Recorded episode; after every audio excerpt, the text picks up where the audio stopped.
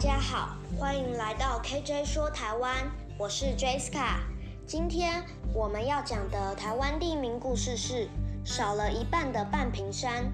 在高雄市左营区有一座很奇特的山，因为山脊的一边像被人用刀子削过一样的平坦，所以大家称它为半屏山。为什么会这样呢？据说清朝初年，许多福建人到高雄的屏山附近开垦，由于土地肥沃，农作物收成好，在人们口耳相传下，移民越来越多，逐渐形成一个大村落。有一位神仙想试验人类的品性，于是乔装成一位卖汤圆的老人，到村落里叫卖汤圆。他穿着一件普通的衣服，挑着一担热腾腾的汤圆，大声喊着。又大又好吃的汤圆，有人看到了，问老人家：“你的汤圆怎么卖？”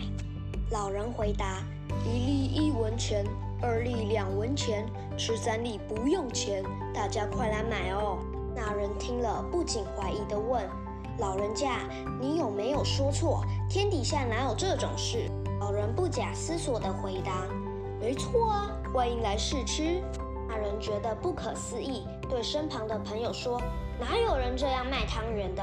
这简直是做亏本生意嘛！”朋友也说：“是啊，如果不是存心骗人，就是汤圆很难吃。”来来往往的人听到吃三颗汤圆不用钱，都不太相信。最后有一个人想试一试，走到汤圆摊前说：“老人家，请给我三粒汤圆。”老人二话不说，舀起三粒汤圆给那个人吃。那个人津津有味地吃完后说：“老人家，您煮的汤圆很好吃，请问要多少钱？”老人摇摇手说：“我不是说过了吗？吃三粒汤圆不用钱。”听他这么说，围观的人纷纷起了贪小便宜的念头，都来向老人买三粒汤圆。队伍排得很长，老人丝毫没有不耐烦的表情，反而乐得哈哈大笑。有些贪心的人吃完一碗又重新排队，如此不断继续吃着不要钱的汤圆，直到实在吃不下了，才心满意足的离开。一连数天都是这样。正当大家吃汤圆吃得不亦乐乎时，突然有人指着屏山说：“你们看，屏山好像塌了一个缺口。”村民们循声望去，笑着说：“哪有缺口？你一定是眼花了。没有人去开采，山怎么会有缺口呢？我们还是吃免费的汤圆吧。”如此过了整整半年，村民们每天都来吃免费的汤圆，有的人家甚至都不再煮饭烧菜了，每天只等卖汤圆的老人到来，饱餐一顿。有一天，村民发现平山的缺口越来越大，一边的泥土竟然全都不见了，成了一片峭壁，像被人用刀子削过一般。有人好奇地问：“怎么会这样呢？”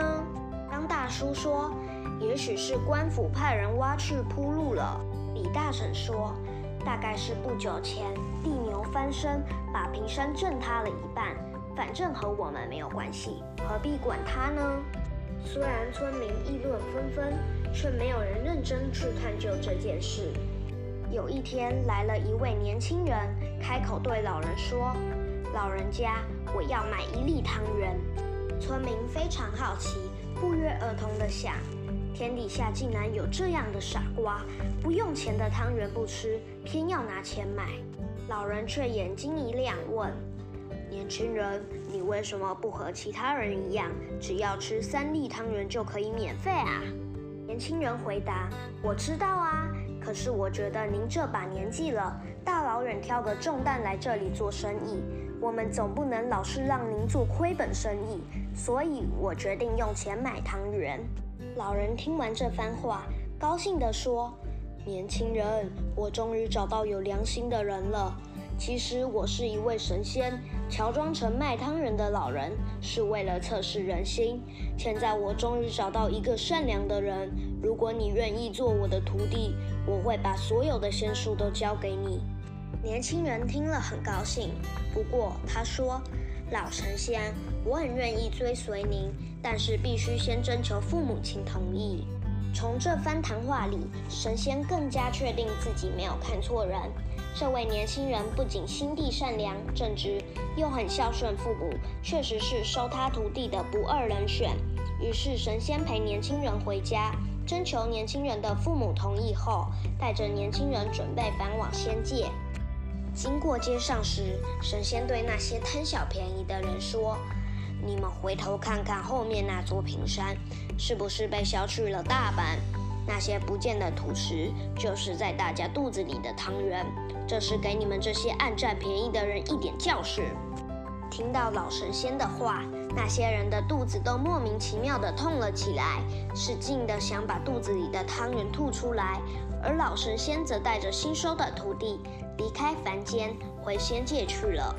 从此，村民就把平山改称为半平山，而且告诫子孙：做人要诚实，千万不要贪小便宜。否则，神仙会给坏心肠的人吃泥土做成的汤圆。如果喜欢我们今天讲的故事，请关注我们的频道，并订阅分享。KJ 说台湾，我们下次见，拜拜。